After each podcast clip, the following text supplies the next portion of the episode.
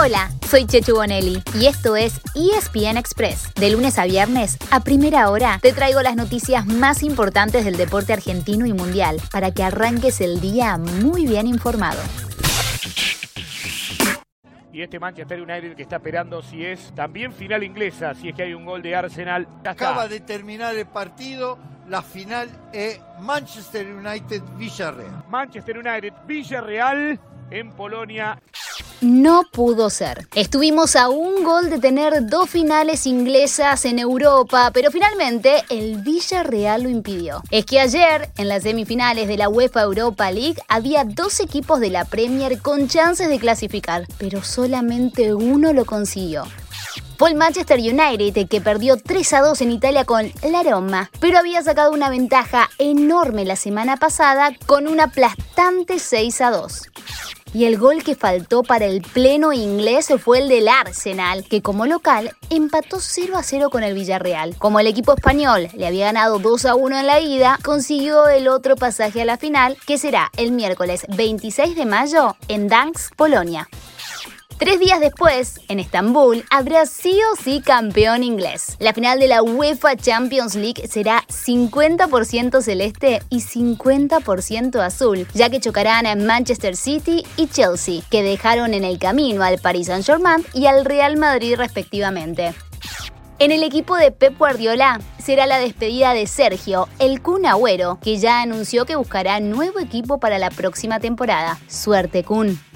En la Copa Libertadores, la semana argentina terminó de una manera atípica, con dos partidos en Paraguay, pero ante equipos de Colombia, ya que las protestas en ese país habían provocado el cambio de sede.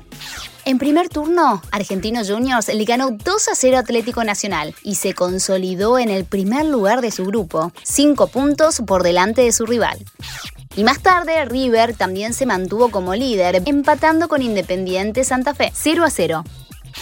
Por la Copa Sudamericana hubo tres argentinos en cancha. Arsenal se hizo fuerte como local para golear 3 a 0 al aviador, a Jorge Bilsterman de Bolivia, pero sigue fuera de los puestos de clasificación. Peor está San Lorenzo, que también de local empató con el 12 de octubre paraguayo, 1 a 1, y sigue en el fondo de la tabla. Finalmente, en Asunción, Lanús le ganó a la Equidad de Colombia 1 a 0 en un duelo clave para así pasar al segundo lugar de su grupo. En esa zona, el primer puesto difícilmente se le escape a Gremio, que ganó sus tres partidos, incluyendo el de anoche, con un contundente 8 a 0 sobre el Aragua venezolano. ¿Estuviste realmente cerca de Barcelona? Estuve realmente muy cerca, por pequeños detalles no se pudo dar. Al final Barcelona tenía problemas económicos, me quedé en el Inter, creo que, que acerté también por el motivo de que hoy tengo un título. ¿Nunca se acercó el Real Madrid? En concreto no ha llegado a nada. Sí, cuando estaba en las inferiores de Racing me vinieron a buscar dos veces, que yo había dicho que no porque quería, quería tener mi nombre en el fútbol argentino y después si me tocaba irme cuando estaba más preparado, que fue cuando lo hice, cuando tomé la decisión de irme a Inter.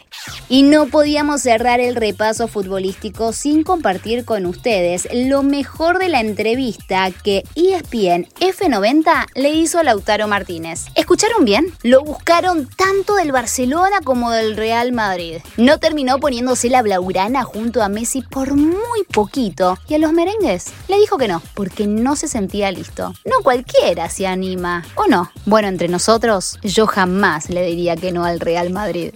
En el tenis se terminó la gran semana de Federico Del Bonis en Madrid y con él la presencia argentina. Fede había atravesado toda la cual y después metió un par de buenas victorias, pero en octavos lo detuvo el italiano Matteo Berretini. Ahora toda la atención está puesta en el gran favorito. ¡Venga, tío!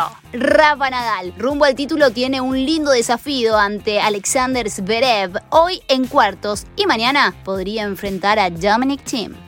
Y en la NBA, el Oklahoma City Thunder de Gabriel D, que ya pensando en la próxima temporada, sumó otra derrota ante los Golden State Warriors.